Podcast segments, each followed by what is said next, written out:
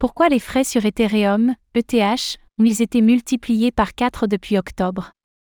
La mise à jour The Merge a eu lieu avec succès en octobre dernier, marquant le passage de la blockchain Ethereum d'un consensus fonctionnant par la preuve de travail, POW, à la preuve d'enjeu, POS.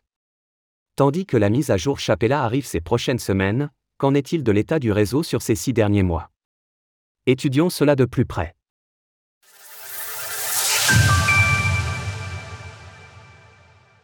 Les frais de transaction sur Ethereum sont en hausse.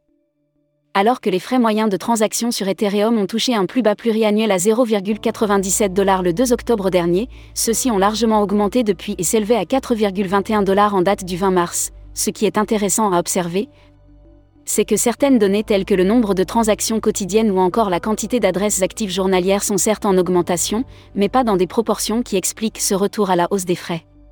En réalité, le dernier plus bas de l'activité du réseau a même eu lieu le 1er janvier avec 742 785 transactions. Factuellement, le nouvel an est très certainement la raison principale de cette baisse d'activité soudaine et éphémère. Si le mois de décembre présente une activité légèrement inférieure aux autres mois, ces données restent sensiblement les mêmes entre aujourd'hui et l'été 2022, dépassant aisément le million de transactions par jour. L'étude du nombre d'adresses actives quotidiennes présente un range similaire, avec des bornes comprises plus ou moins entre 380 000 et 480 000. Sur cette même période, nous observons quelques pics ou chutes au travers de ces bornes, mais aucune réelle tendance haussière. Pour ce qui est du nombre total d'adresses créées sur le réseau, Ethereum en compte désormais plus de 225,5 millions. Une réponse du côté des smart contracts? Avant d'aller plus loin, il convient de noter que le nombre de transactions n'explique pas à lui seul une hausse de frais.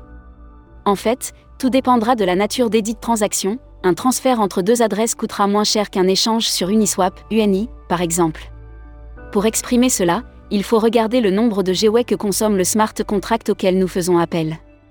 En simplifiant, plus le code d'un smart contract utilise de fonctions, plus il consommera de GWay pour une transaction, et un GWay correspond à 10 à 9 ETH. Alors que depuis le 2 octobre, le cours de l'ETH est passé de 1670 dollars à 1808 lors de l'écriture de ces lignes, cette progression n'explique que 8,2% de la hausse des coûts de transaction. Toutefois, une piste intéressante se trouve dans le nombre de smart contracts créés. Sur Dune Analytics, une compilation de données établies par l'analyste répondant au pseudo de Dexy montre que sur les 365 derniers jours, la création de nouveaux smart contracts a très fortement augmenté dès le mois d'octobre. En effet, sur une période d'un an, 77,6% des nouveaux smart contracts ont été créés à partir d'un 1er octobre 2022, au moins deux pistes de réflexion pourraient expliquer cela. La première serait que les créateurs de smart contracts aient voulu profiter des faibles coûts de transaction pour procéder au déploiement sur le réseau, faisant alors mécaniquement monter les frais. Mais une raison plus subtile peut également être envisagée, le succès de la mise à jour The Merge. Le changement de consensus a été un lourd chantier, et il est probable qu'une partie des développeurs ait choisi de retarder la sortie de leurs applications pour savoir si cela allait fonctionner après The Merge. Observer la création de smart contracts en données hebdomadaires peut donner du crédit à ces deux possibilités, car la période comprise entre l'été 2021 et l'automne 2022 est particulièrement vide. Le point du côté des applications décentralisées. Dans cette étude, il est aussi important de se pencher sur les applications décentralisées qui génèrent le plus de frais de transaction.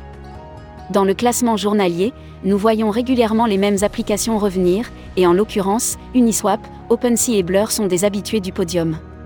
Sur les dernières 24 heures, ces trois-ci représentent à elles seules 18% du gaz consommé sur la blockchain Ethereum, la marketplace de tokens non fongibles, NFT. Blur a beaucoup fait parler d'elle ces dernières semaines, en raison de son airdrop.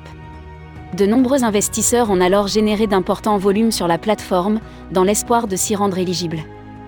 Pour juger de la sollicitation du réseau par les applications de finances décentralisées, DeFi, nous pouvons nous pencher sur l'une d'elles, Uniswap. Le smart contract universal routé n'a vu son activité réellement démarrer qu'en janvier, il sera donc plus juste de se pencher sur Uniswap V2, routé 2 en sixième position, qui offre un plus grand historique. Après un creux à la fin du printemps 2022, l'activité a doucement redémarré durant l'été avant d'accélérer au début de l'automne, dépassant souvent les 20 000 transactions par jour. Comme nous avons pu le voir, il est difficile de ne citer qu'une seule raison à la hausse des frais de transaction sur la blockchain Ethereum. En fait, chacun des éléments cités précédemment peut avoir son rôle à jouer et au-delà du simple nombre de transactions, il est important de se concentrer sur ce qui se cache derrière celle-ci. Quoi qu'il en soit, cette activité de réseau se répercute sur le nombre d'ETH en circulation. Depuis le merge, ceux-ci ont diminué de près de 67 000 et depuis la mise à jour London, ce sont plus de 3 millions d'ETH qui ont été brûlés. Source, Etherscan, DIN Analytics, Ultrasound Money. Retrouvez toutes les actualités crypto sur le site cryptost.fr.